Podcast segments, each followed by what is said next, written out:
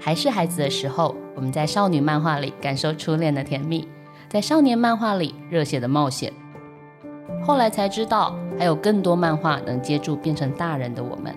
在看似明亮，但其实很黑暗的现实生活里，我们总是这样，偶尔溺水，偶尔漂浮，踢着水继续前进。嗨，欢迎加入大人的漫画社，一起看见漫画的多元颜色。Hello，大家好，欢迎收听大人的漫画社，我是主持人陈怡静。好。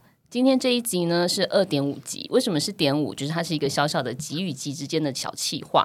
那今天我们的来宾跟第二集的来宾是一样的，是漫画家简嘉诚。那这一集有一个小小的小小的企划，就是对不起，我这本漫画不好看。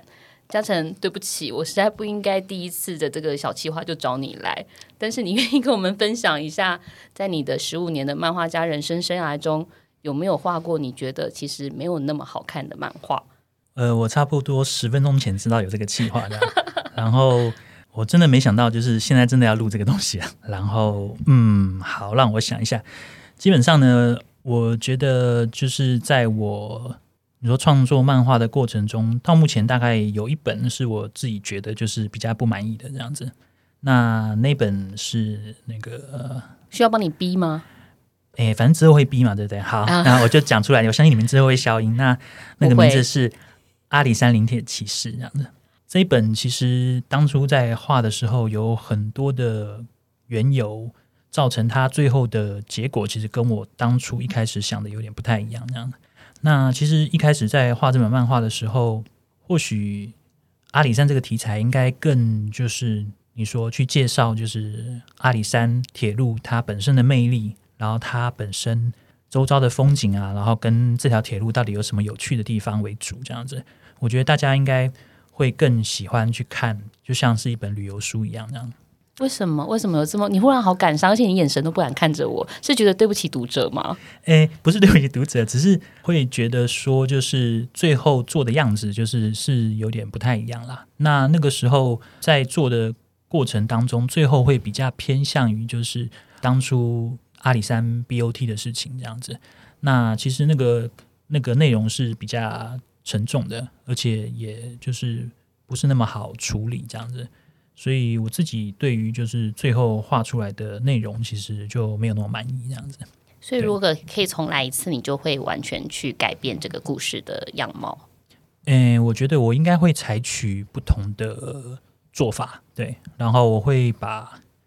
呃，阿里山这个题材，因为其实阿里山本身应该是呃相当不错的一个，我觉得 IP 啊，就是国外的人来台湾旅游的时候，也会想要去阿里山上面看嘛。然后坐小火车也是一个蛮重要的一个景点。我明白你的意思了。对，那可是我觉得就是当初的采取的方式比较没有把阿里山的美好给呈现出来，而是虽然说里面是提到了阿里山的你说现况的困境。跟阿里山的经营的一些困难，可是我自己个人是觉得，就是那个东西其实，呃，你要把它处理得好，或许或许做得到啦。可是我自己是没有办法很好的把它处理好，因为那个东西其实还蛮沉重的。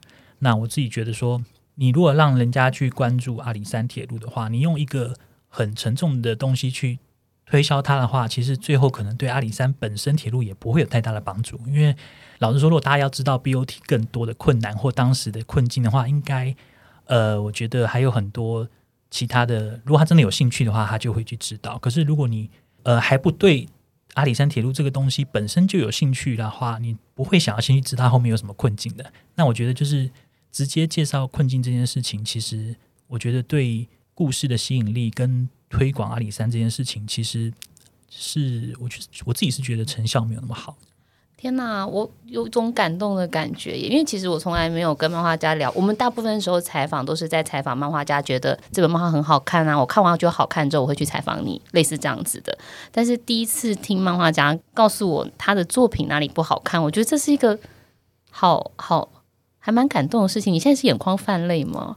有一点是吗？我觉得应该是，嗯、应该是灯光的关系，啊。灯光的关系，好，我们这里灯光有点昏暗。可是嘉诚，我觉得这一段故事非常的重要，因为它一定也改变了你后来在创作上的一个想法。从那之后，对，坦白说，那本漫画我没有，我不喜欢，就很直接的说。嗯、可是你这讲，你看，你就直接说出了读者最真心的想法。你因为老实说，单纯就讲一个漫画，老实说，大家不会管它后面的议题到底多重要或干嘛。大家其实最直接就是好不好看，对这个东西到底有没有感动人，你的情感到底如何？对，那如果没有的话，就是直接大家不会 care 的，因为不好看就是不好看。对，但是。后来你的漫画都很好看，所以我想知道你在这一次的所谓的可能挫败的经验里面学到什么东西。嗯，我觉得刚刚那句真的对漫画家真的很重要。我觉得那个作品真的就是，诶，你说要带给作家一种懊悔的心情也不为过。那基本上自从做了那样的作品出来之后，因为那部作品不管是内容或者是作画品质，其实我自己都不是很满意。可是。老实说，身为作家，把自己的作品端出来之后，你就是得去推销它跟宣传它。可是老实说，这本书我现在一直有一点不知道该怎么宣传，因为要说大家好好看哦，拜托来就是看一下，自己也会有一点心虚。所以我觉得那样的状态其实是很不健康，而且是一个不好的循环。这样子，所以在做出这一本之后，我都会希望之后的作品，我都要做出就是能够。对得起自己，然后也能够拿出来给读者，跟他们说这是一个好看的漫画的作品。我觉得应该也算是一个就是蛮重要的警惕吧。这是一段非常好的成长的故事哦，所以我们可以现在看到《战场通信》画电影的人这两本作品其实都非常非常的好看。那好，各位听众，我们今天不是要在这里让漫画家来跟我们忏悔，我们当然还是希望就是大家听了这段小故事之后，可以知道身为一个。创作了十五年的漫画家，他会有很多困难的地方，然后他会需要很多的回馈。如果你是一个看漫画的人，尤其是看台湾漫画的人，不管你觉得它好看或不好看，我都会希望大家可以给作者一些回馈。这些回馈其实可能可以推进台湾漫画的进步。那他有可能有时候会不小心伤害了作者，但是没有关系。你要相信我们每一个作者的心理素质都非常的强健。嘉诚是这样子吗？大概吧，不过不过不过，我真的还有认真思考过，就是阿里山零点七四到底要怎么推？我还在想，就是如果以后我画了一个什么二十页的彩漫。然后尽量画的精彩一点，然后跟大家说，如果你买那本的话，后面就有个 QR code 可以看到这本新的彩漫。我在想，这样大家会为了那个彩漫去买《阿里山零点骑士》吗？哎，蛮好的，因为这就是一个你对于自己作品的补偿啊，类类似这样子，对对啊，哎，很棒哎，不知道，好啊好，我收到你的讯息了，嗯，很棒很棒。那好，对不起，今天让你有一点点不舒服是吗？哎，也也还好，也还好啦。不过我觉得就是有些。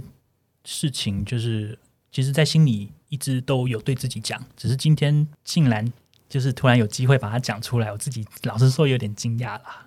对，大概是这种感觉。好，各位听众，我们真的要谢谢嘉诚的诚实跟坦白的面对自己，这是非常困难的事情。那希望大家听完这个二点五集之后呢，会愿意去翻翻嘉诚。旧的作品以及他现在的作品，大家会看到他进步的幅度有多大。欸，大家也可以去看看《阿里山零铁》其实是怎么样的，就是我觉得不好看，那 也可以给我感想。比如说你觉得哪里难看也没有关系。谢谢大家。好，那我们就谢谢嘉诚，然后呃，我们会继续期待你更好的作品出现。好，谢谢，那谢谢。不会不会，我们也希望下一次的小小的企划。不要让漫画家不开心，对不起。啊，我以为这是之后不是每个人都会来的话，只有我吗？不是吧？不会不会，我会希望可以问到每一位漫画家这样的小小的问题。我相信每个人都会有一些在自己职业过程中的一些小小的后悔了也好，挫败的经验也好，每个人都有。我做记者到现在也是这样，有非常多我后悔的报道。对哦，期待期待。好，以后再开时间我自己忏悔吧。好，谢谢嘉诚，谢谢。好，那就大人的漫画社，我们下一集再见。